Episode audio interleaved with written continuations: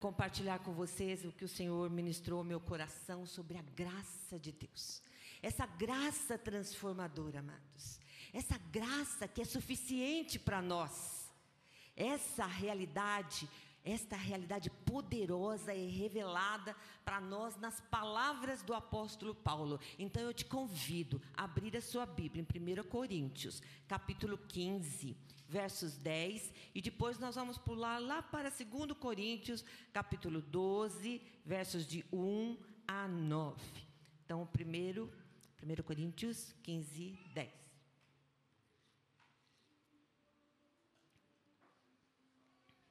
Amém? Então vamos ler 1 Coríntios, capítulo 15, versos 10. Ah, tá. Temos crianças hoje, temos crianças pequenas. Só tem o pequenininho ali, ó. Querem sair com as duas? Então tá. Então venham aqui à frente as crianças, nós vamos estar orando.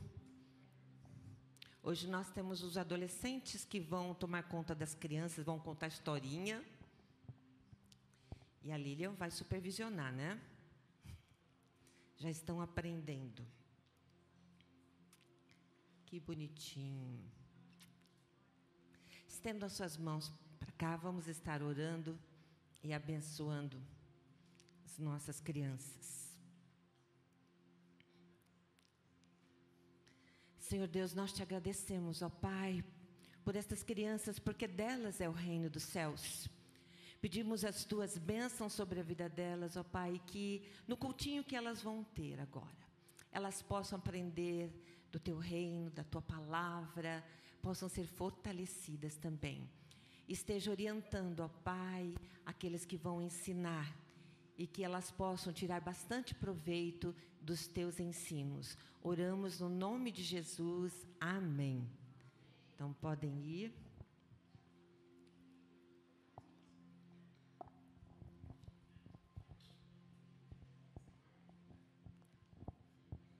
Amém. Então vamos lá, vamos proceder à leitura. 1 Coríntios, capítulo 15, versos 10. Mas pela graça de Deus sou o que sou, sua graça para comigo não foi em vão. Antes trabalhei mais do que eles, mais do que todos eles. Contudo, não eu, mas a graça de Deus comigo. Agora vamos para 2 Coríntios 12, versos 7 a 9. Para impedir que eu me exaltasse por causa da grandeza dessas revelações, foi-me dado um espinho na carne, um mensageiro de Satanás para me atormentar. Três vezes roguei ao Senhor que o tirasse de mim. Mas ele me disse: Minha graça é suficiente para você, pois o meu poder se aperfeiçoa na fraqueza. Portanto, eu me gloriarei ainda mais alegremente em minhas fraquezas, para que o poder de Cristo repouse em mim. Vamos orar, amados. Pai querido, esta é a porção da tua palavra. Colocamos agora nas tuas mãos, Senhor, o nosso coração.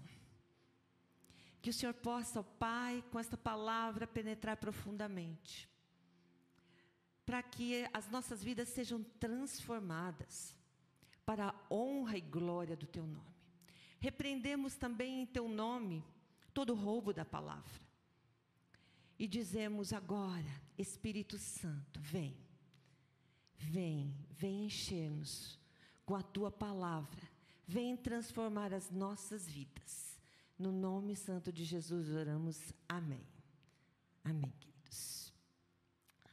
Amados, a graça de Deus como nós lemos aqui, ela é suficiente para você.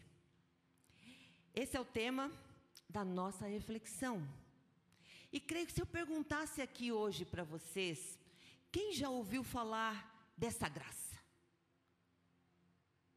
Opa, ninguém ouviu falar? Quem já ouviu falar, levanta a mão. Eu quero saber quem já ouviu falar da graça maravilhosa do nosso Senhor Jesus Cristo. Poucos. Então, nós vamos falar um pouquinho sobre ela para que você possa aprender. Nós cantamos aqui maravilhosa graça, né? Maravilhosa graça, teu amor que não falha. Tomou o meu lugar, a minha cruz levou, sua vida entregou para me resgatar. Cantamos aqui. Mas o que entendemos dessa graça? E como ela tem sido real na nossa vida? Será que nós temos cantado com propriedade? Sabemos que a graça é Deus dando-nos de tudo, sem que nós mereçamos nada. Isso é graça. Tudo nos é dado sem que seja cobrado nada. Essa graça também é infinita, ilimitada. Ela não está sujeita a restrições, a escassez. Deus é plenamente capaz de nos suprir, de suprir todas as nossas necessidades, tanto as espirituais, as emocionais, as físicas. E quando nós estudamos as Escrituras, nos deparamos com a graça de Deus sendo oferecida a todos, sem qualquer pré-requisito ou mérito. Nós nos deparamos com ela sendo um presente, livremente dado por Deus, por amor, por misericórdia. Nós não merecíamos, não. Nós somos pecadores, nós viramos as costas para Deus. Não temos olhado para Jesus naquela cruz e não temos agradecido ao Senhor por ter derramado o seu sangue ali. Não temos agradecido o suficiente pela maravilhosa graça E nós aprendemos que nessas escrituras que nós não merecemos não. Nós somos pecadores. Nós somos falhos. Mas Deus nos amou tanto, tanto, tanto, que diz a palavra de Deus que ele entregou o seu filho para que todo aquele que nele crê não pereça, mas tenha a vida eterna. Então não é algo que mereçamos ou possamos conquistar por nossas próprias ações. Nesses livros da Bíblia, nós encontramos vários exemplos. Exemplos de pessoas que confiaram na graça de Deus. E essas pessoas foram sustentadas por ela, como Moisés, como Davi, como Paulo e muitos outros. Davi, se referiu a essa graça da seguinte forma: a tua graça é melhor do que a vida. Gente, olha só, a tua graça é melhor do que a vida.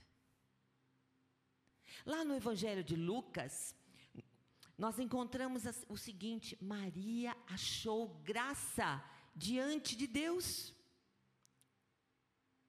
Ela recebeu o favor de Deus e foi a mãe de Jesus. E lá em Lucas ainda relata que crescia Jesus em sabedoria e graça. Sabedoria, estatura e graça. Diante de Deus e dos homens. E Paulo também nos fala com propriedade de sua experiência com relação a essa graça. E assim ele nos revela pela graça de Deus sou o que sou. Nós lemos isso.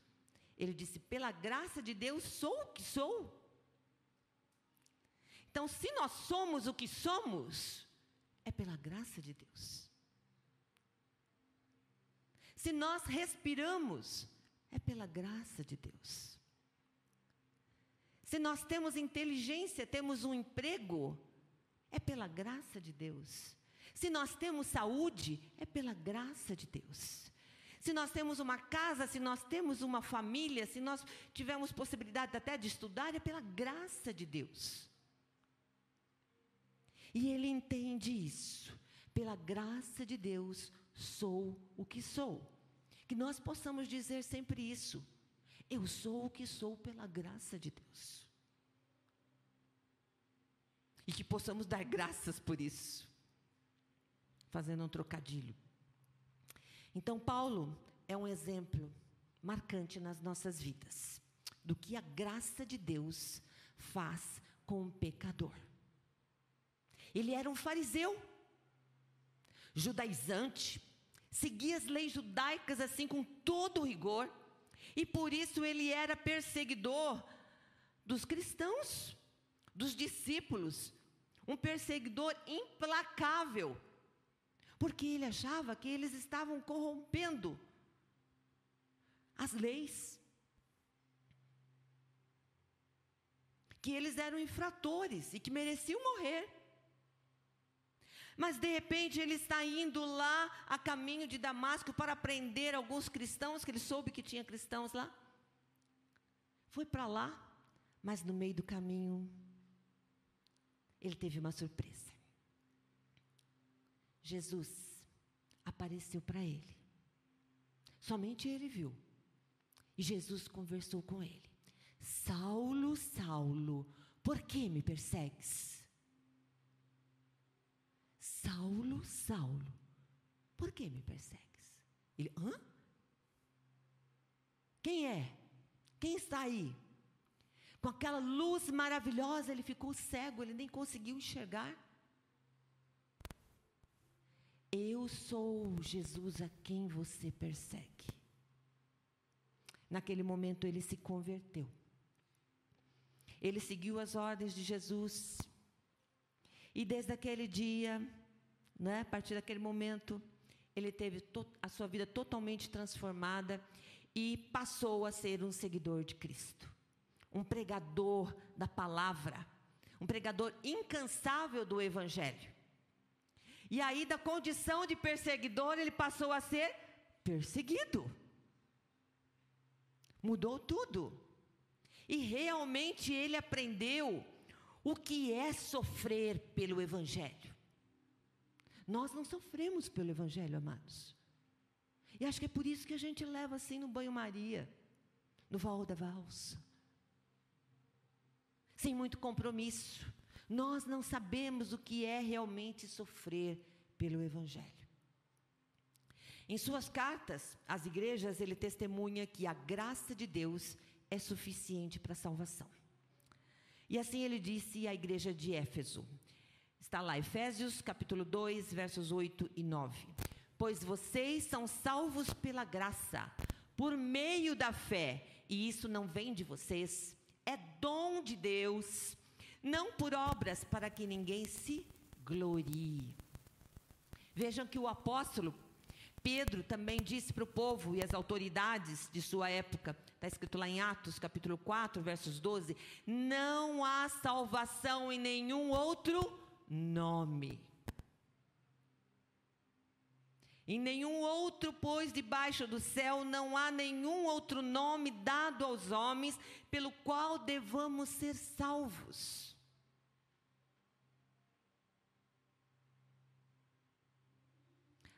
Somos salvos porque Jesus, o Filho de Deus, morreu por nós, no nosso lugar.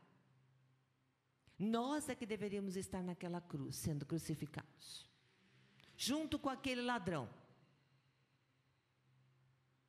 com os dois ladrões. Nós.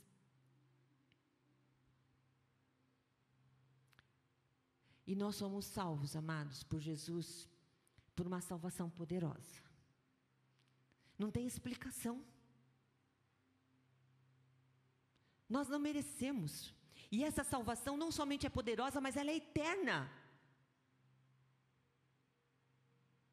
E quando realmente nos, nos, arrependemos e nos voltamos para Deus, o nosso nome é escrito lá no livro da vida. É eterna. Mas precisamos cuidar para não cairmos da graça. Esta salvação também aconteceu com Zaqueu.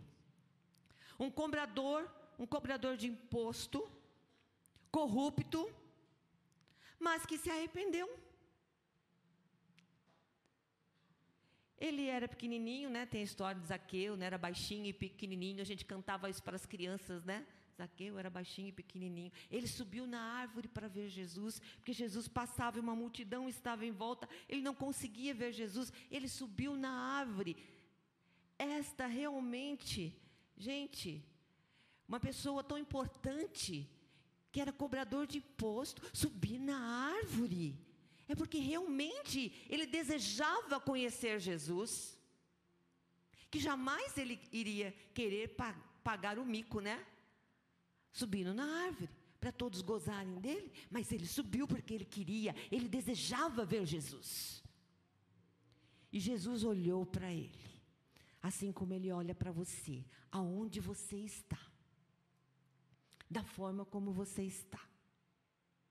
E se você fizer como Zaqueu, Senhor Jesus, vem. E você levar Jesus para casa, como Zaqueu levou Jesus para casa, tenha certeza que a sua vida vai ser transformada. E haverá salvação não somente para tu, mas para tua casa. E foi o que aconteceu Zaqueu teve a sua vida transformada, salva. E Jesus disse assim: Hoje houve salvação nesta casa. E ele falou: Eu vou devolver tudo o que eu roubei, em dobro. Quantas vezes mais vou devolver? Isso realmente é arrependimento. Você ressarcir aqueles que você retirou o bem, usurpou, prejudicou, isso é arrependimento. Você consertar aquilo que você fez. E continuando o mesmo aconteceu com um dos ladrões lá na cruz. Não é, amados? Um deles reconheceu que Jesus era o Filho de Deus. Jesus, lembra-te de mim quando entrares no paraíso. E Jesus falou o quê? Hoje mesmo estarás comigo no paraíso hoje mesmo. Jesus é aquele que olha, aquele que ama, aquele que tem misericórdia, aquele que estende a mão para aquele que, Senhor, que o chama, que o procura, que abre o seu coração para Ele. E da mesma forma, gente, nós somos salvos. Nós somos salvos em Cristo pela Sua graça e nós estamos seguros. Assim Jesus afirmou, está escrito lá em João 10, 28, eu lhes dou a vida eterna. E elas jamais perecerão. Ninguém as poderá arrancar das minhas mãos. Nós podemos ter essa confiança que Ele nos dá a vida eterna. E Paulo testemunha que a graça de Deus é suficiente para nos capacitar. Todos sabemos que na vida nós enfrentamos desafios, nós enfrentamos batalhas, muitas lutas, muitos sofrimentos. Não é? Quem não enfrenta? Na vida cristã não é diferente. Porém, a graça de Jesus nos capacita a enfrentá-los.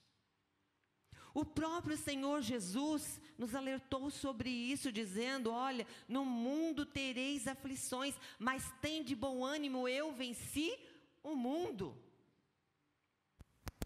Ou seja, ele está falando aqui, ó, tereis muito sofrimento, sim, mas tem de bom ânimo. Anime-se. Se eu venci, você pode vencer também. E Paulo sentiu na pele o que é ser afligido, amados. Em Atos 14, nós lemos que Paulo estava pregando em Listra, quando ele foi apedrejado e arrastado para fora da cidade, quase morto. Aí os discípulos chegam e, e, se colocam à volta dele. De repente ele levanta. Pensavam que ele estava morto e ele de repente, opa, um fantasma levantou. Levantou como se nada tivesse acontecido, gente. Levantou, voltou para a cidade e continuou pregando. E falou: Ó, oh, tá aqui, ó, tô pregando. E aí continuou incentivando aqueles cristãos, aqueles primeiros discípulos, a permanecerem na fé, porque era necessário que passassem por tribulações para entrarem no reino dos céus. Era necessário. Jesus deixa isso claro, muito claro, quando ele diz: Tome a sua cruz e siga-me. No entanto, a gente não precisa temer. Ai, mas carregar a cruz? Precisamos. Precisamos crucificar o nosso eu, as nossas vontades. Precisamos. Mas não precisamos temer. Porque temos a promessa do Senhor que Ele estará conosco. Amém? Assim disse o Senhor através do profeta Isaías, lá no capítulo 43, versos 2 e 3. Quando você atravessar pelas águas, eu estarei com você. E quando você atravessar os rios, eles não encobrirão. Quando você andar através do fogo, você não se queimará. As chamas não o deixarão em brasas. Pois eu sou o Senhor, o seu Deus, o Santo de Israel, o seu Salvador. Essa é a promessa de Deus para nós. Ele está conosco nas tribulações, nas batalhas, nós não estamos sozinhos. Olha que graça maravilhosa. Ele nos perdoa, nos dá salvação e caminha conosco. Essa graça do Senhor que nos acompanha, em 2 Coríntios, capítulo 12, de 1 a 3, Paulo fala assim: olha, ele fala sobre o arrebatamento até o terceiro céu. Ele fala: olha, eu fui arrebatado. Eu subi, não sei se em espírito, não sei se em corpo, não sei como foi, mas foi uma experiência gloriosa, uma experiência maravilhosa que ele teve com Jesus. Mas logo ali nos versos 17, ele fala do espinho, do espinho na carne, o mensageiro de Satanás. Gente, que espinho é esse? Você já teve um espinho de peixe na garganta? Alguém já teve aqui? Porque eu já tive. Fui parar no hospital, tive que fazer endoscopia para tirar, não foi brincadeira, gente, dói, não podia engolir nem a saliva. Como incomoda? Incomoda demais. Um espinho também no dedo, no pé, na mão. Onde? Incomoda. E uma doença física não incomoda?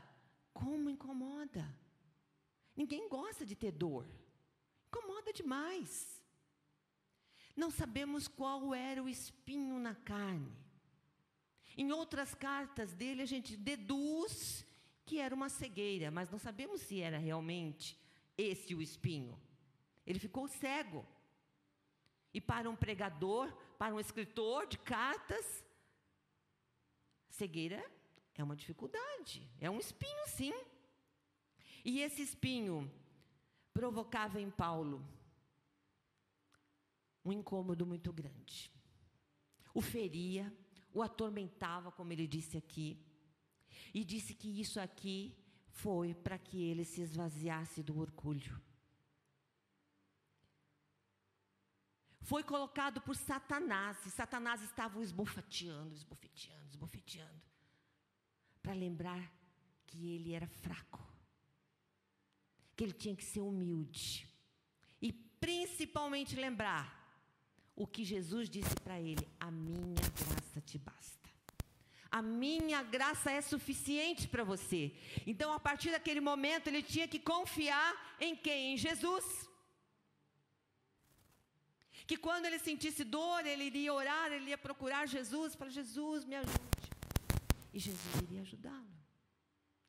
A graça de Jesus era suficiente para ele. E é suficiente para nós. Para enfrentarmos os espinhos, as bofetadas, as tribulações, os perigos, as perseguições, as adversidades, meus amados, nós temos um excelente recurso. A minha graça te basta. Nada além e nada a quem. É só a graça. Ela nos é suficiente, amados. Será que você tem um espinho com você? No trabalho, na casa, na família, no corpo. Às vezes um vício indesejado, um impulso, uma enfraqueza. Alguma coisa que esteja te incomodando, que esteja te ferindo. Faça como Paulo, agarre-se. Agarre-se na graça nessa graça maravilhosa de Jesus. Busque-o de todo o coração. Fortaleça-se na graça. Porque esta graça nos capacita. Ela é suficiente. E mais, a graça de Deus é suficiente para nos habilitar no serviço, para trabalhar.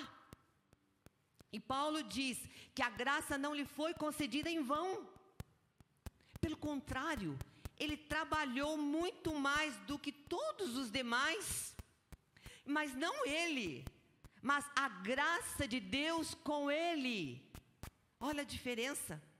Ele trabalhou muito, mas não era ele, era a graça de Deus com ele. Vocês já pararam para pensar, às vezes, quantas coisas a gente já não fez e a gente hoje olha para trás e fala: nossa, hoje eu não consigo fazer nem metade do que eu fazia. É a graça de Deus com você e você dava conta de fazer tudo. É a graça de Deus que nos capacita, que nos fortalece e que nos habilita para o serviço. A verdade é que nada podemos fazer sem Jesus. E ele fala: sem mim nada podeis fazer. Então, meu amado, se você anda aí querendo resolver os seus problemas, você anda querendo dar um jeitinho na sua vida, querendo fazer tudo pelo seu esforço, pela sua vontade, pelo que dá na cabeça, lembre-se, não vai dar certo.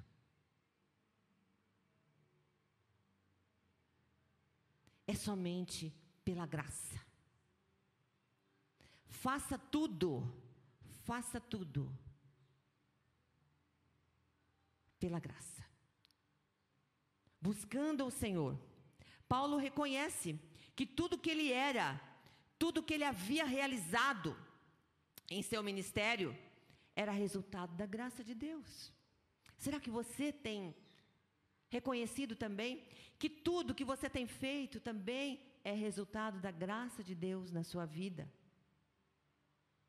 Tem gente que se acha, tem gente que humilha os outros, tem gente que anda de nariz empinado, não é? Como se fosse o dono da verdade. Só que nós não somos nada. E precisamos reconhecer que não somos nada. Paulo reconheceu que ele não era nada. Que ele necessitava da graça de Deus. E ele procurou depender dessa graça a cada instante. Vejam que ele não atribuiu o sucesso dele às suas próprias habilidades, de forma alguma, nem os seus méritos. Sou o que sou pela graça de Deus. E ele fala, mas a graça divina me capacitou. E que você possa também estar dizendo, pela graça divina, eu estou sendo capacitado para trabalhar para o Senhor. Pela graça divina. Paulo foi ardoroso, operoso, perseverante, abundante na obra. Viajou, ele ensinou, ele pregou, ele escreveu 13 epístolas, que seriam as cartas dirigidas às igrejas. Ele foi um ramo frutífero. Quantos discípulos ele não não ensinou, ele não discipulou. Paulo não era um homem saudável, não. Ele tinha suas enfermidades, chegou a ficar cego, mas continuou trabalhando. Ele não tinha aquela saúde invejável. Sofreu açoites, prisões, foi apedrejado, como eu falei aqui, sofreu naufrágios, foi picado por cobra venenosa, passou fome. Onde ele encontrou tamanha força para resistir? Até o fim. O segredo está na graça, na graça de Jesus. Então, amado, se você se encontra cansado, afligido como Paulo, enfermo, sem condições de trabalhar, conheça a graça de Deus. Busque-a com fervor, fervor e temor, e você encontrará coragem, força e vigor, amados. Busque o Senhor. No trabalho de Deus, no serviço do Mestre, nós encontramos forças na graça de Deus. Quando fazemos de todo o coração, você pode ter certeza que Deus vai te fortalecer. Deus vai te ajudar. Porque nós fazemos tudo para a honra e glória do Senhor. Nós não fazemos para nos aparecer, não fazemos um para o outro. Se nós estamos aqui trabalhando, é para o Senhor. É para o Senhor. Então não podemos fazer esperando retribuição esperando elogios. Temos até que tomar cuidado com os elogios para que a gente não fique soberbo. Nós temos que fazer para o Senhor, com amor e tremor. Como Paulo fez. Então nós temos que entender que no trabalho de Deus, no serviço do Mestre, nós só vamos encontrar forças na graça de Deus. E que a gente faça de todo o coração, meus amados. Agora tem uma coisa. O que nós temos visto hoje é desânimo. O desânimo tem sido o bicho papão dos crentes.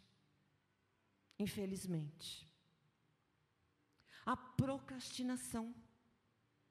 A falta de vontade. Nem se fala. As pessoas não têm vontade de trabalhar para o Senhor. Não têm vontade de cuidar da obra do Senhor. É muito gostoso a gente chegar na igreja e encontrar tudo limpinho, bonitinho, não é? Mas quem fez?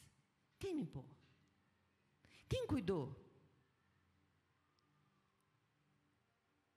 São os voluntários que se dedicam para trabalhar para o Senhor. E eles são habilitados pela graça de Deus. E você pode ser um desses, habilitados para trabalhar na casa do Senhor pela graça de Deus.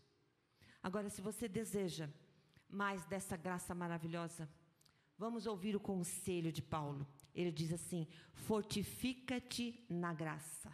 Este conselho ele deu para Timóteo, que era um jovem pastor que estava iniciando o seu trabalho. Ele falou: Olha, Timóteo, fortifica-te na graça. Porque se não se fortificar na graça, o trabalho do Senhor não vai para frente. Fortifica.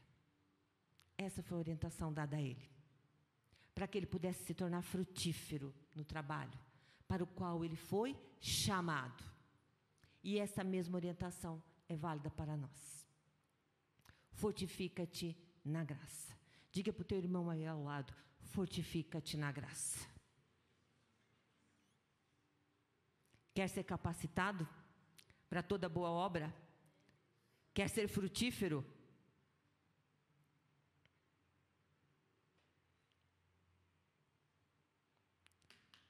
Amados, aconteceu um desastre aqui. Aconteceu um desastre. Se você quer ser frutífero em toda boa obra, amados, você tem que se fortificar na graça do Senhor.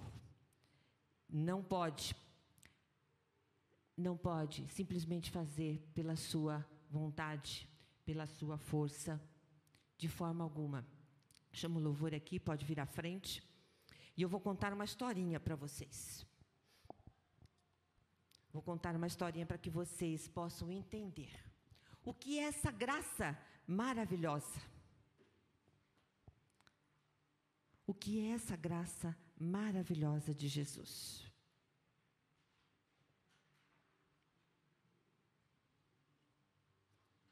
Imagine um pássaro. Todo mundo sabe que é um pássaro. Alguém já viu um pássaro com a asa quebrada? Alguém já viu um pássaro com a asa quebrada? Já. Também já vi. Lá de vez em quando os meus gatos pegam os passarinhos e trazem para mim. E às vezes a gente consegue salvar os passarinhos. Mas já também teve passarinho que a gente não conseguiu salvar, não. E aí a gente vai lá e cuida do passarinho, né? Com todo cuidado. Aí essa ave, ela não pode, né? Esse pássaro não consegue voar como os outros pássaros conseguem voar.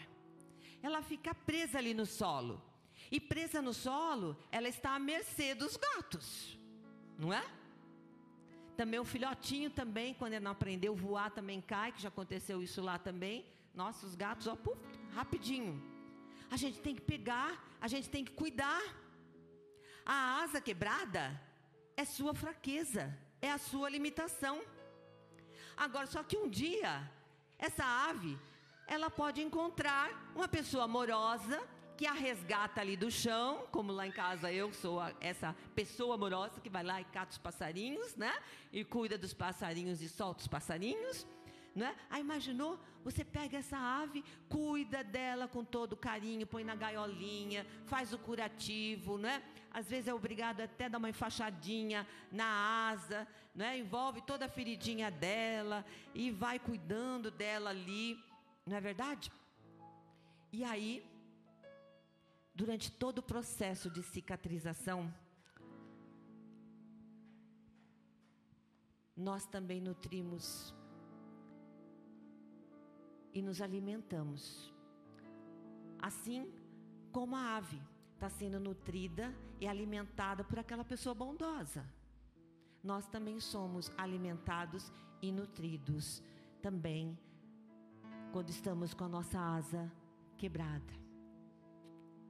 E aí finalmente o dia chega em que a asa já está curada. Curou. Aí você pega aquela ave com carinho, tira da gaiola e solta. E aí que coisa maravilhosa, a ave, ó, voa, voa longe, alto, como se nunca tivesse nada. Nunca tivesse quebrado a sua asa. É incrível, não é? A asa foi recuperada. E ele vence a sua fraqueza e voa bem alto. Da mesma forma somos nós. Somos como esse pássaro com a asa quebrada. Pecadores. Prontos para ser devorado por Satanás, que é um gato terrível, que está pronto ali para nos devorar. Mas Deus é como aquela pessoa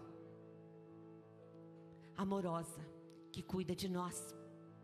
Aí ele vem e nos resgata. O inimigo já estava ali pronto para devorar a gente. Ele vem e nos resgata. Ele nos envolve com a sua graça, nos sustenta com a nossa fraqueza e vai curando as nossas feridas. Quantas vezes estamos lá magoados, chateados, enfermos, e às vezes tristes por perdas. E o Senhor vem e nos consola. É como se Ele nos pegasse em seu braço e nos ninasse. Calma, eu estou aqui com você. Eu estou cuidando de você. E aí, se a gente se entrega nos braços dEle, nos submetemos à Sua graça, essas nossas fraquezas são transformadas transformadas em oportunidades para que o poder de Deus se manifeste em nós. nós não somos mais escravos, porque o Senhor tirou as cadeias, aquilo que nos prendia, pela Sua graça maravilhosa. Nós somos capacitados para alcançar alturas inimagináveis. Lembrando daquele versículo em Isaías: Mas aqueles que esperam no Senhor renovam as suas forças, voam bem alto, como águias, correm, não ficam exaustos, andam, não se cansam. Maravilhoso isso, gente. Saber que o Senhor renova as nossas forças. Assim como Paulo experimentou essa graça em sua vida, você hoje também pode experimentar essa graça. E eu te convido, se você deseja experimentar dessa graça, se você ainda não experimentou dessa graça, não se colocou nos colo, no colo de Jesus, não se deixou ser tratado, curado, a sua asa ainda está quebrada. Hoje é dia de você deixar que o Senhor cure. Que Ele cure as suas feridas. Que Ele recupere essa asa quebrada. Para que você possa voar longe, alto, como a águia. Então eu te convido, feche os seus olhos. Te convido a orar. Coloque diante do Senhor. Senhor, eu tenho uma ferida. Eu tenho um machucado aqui na minha alma. Minha asinha está quebrada por isso, por isso, por aquilo. Vai colocando os seus sentimentos, aquilo que está ferindo o seu coração, esse espinho que está te cutucando. Coloca agora nas mãos do Senhor. Fala, Senhor, me cura. Me cura. Trata, Senhor com a tua graça transformadora. Eu me coloco nas suas mãos. Eu quero a salvação. Eu quero ser capacitado para enfrentar as dificuldades, as batalhas, esses espinhos. Eu quero ser habilitado para o teu trabalho, para a tua obra. Então, Senhor, opera. Feche seus olhos, vamos orar. E coloque na mão do Senhor. Pai querido, Eis aqui o teu povo, Senhor. Nós estamos aqui como aquela avezinha que está com a sua asa quebrada, machucada, e que precisa de alguém para curar, para restaurar, para cuidar. E nós sabemos que o Senhor é essa alma bondosa, que nos ama com amor infinito que tem misericórdia das nossas vidas, mesmo nós ainda sendo pecadores. Que o Senhor possa estar perdoando os meus pecados. Me lave com teu sangue remidor. Entra na minha vida, faça morada.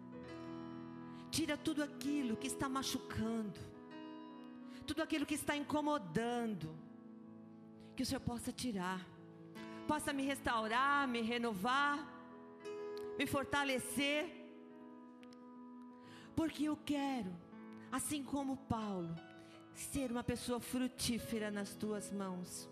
Uma pessoa operosa, que trabalha, que cumpre a tua vontade, cumpre o teu ministério. Eu quero estar debaixo da tua graça, porque a tua graça é suficiente.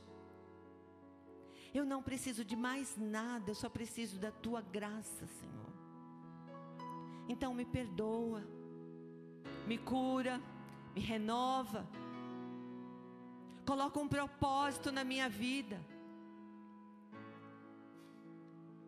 me ajude a trabalhar, me habilite para o trabalho para o Senhor, que o Senhor possa me mostrar aonde eu devo trabalhar para o Senhor,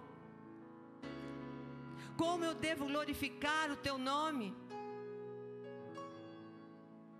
para que eu possa fazer tudo para a honra e glória do teu nome. Que nessa caminhada eu possa estar olhando para Jesus. que é o autor e consumador da fé, que é aquele que nos deu a graça, essa graça maravilhosa. Eu aceito essa graça, Senhor. Eu aceito. Transforma, Pai. E nos ajude a sair daqui, desta igreja, fortalecidos, renovados, para a honra e glória do Teu nome. Amém, amém, amém, amados.